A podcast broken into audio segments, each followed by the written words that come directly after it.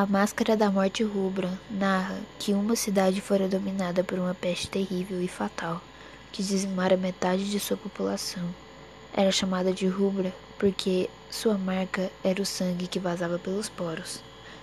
Marcas vermelhas, principalmente no rosto, marcando o empesteado, afastando-o do auxílio de seus semelhantes, condenando-o a sofrer fortes dores até morrer e decompor-se.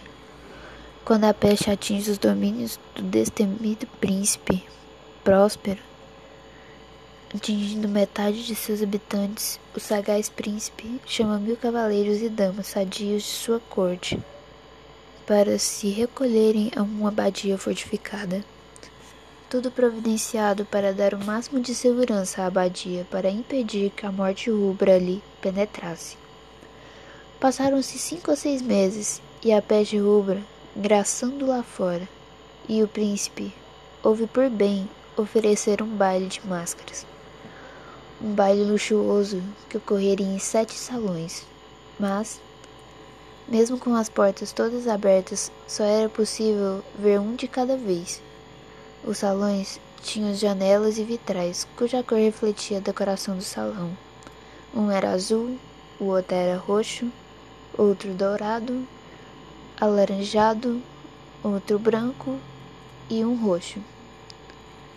O sétimo salão, embora tivesse mobília negra, seus vitrais reproduziam a cor vermelha.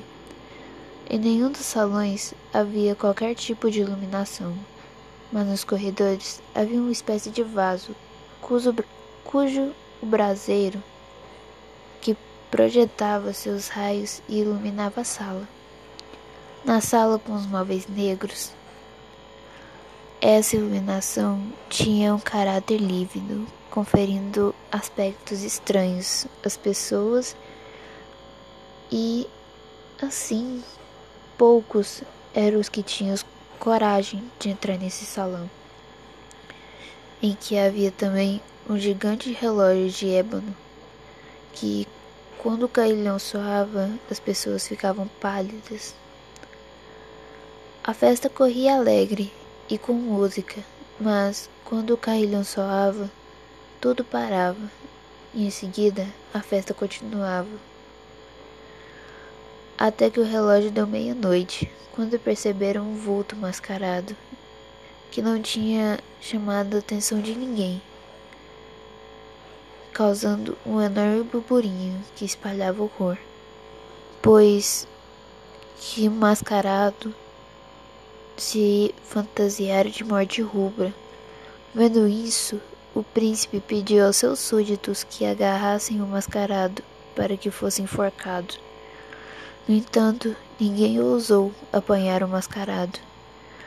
O príncipe vai atrás do mascarado e, ao chegar no salão negro, tenta matá-lo com um punhal. No entanto, é ele quem cai morto a multidão, agora tomada de coragem, tenta apanhar o mascarado, mas percebe que sob suas vestes havia, nada havia, e reconheceram que ali estava a morte rubra.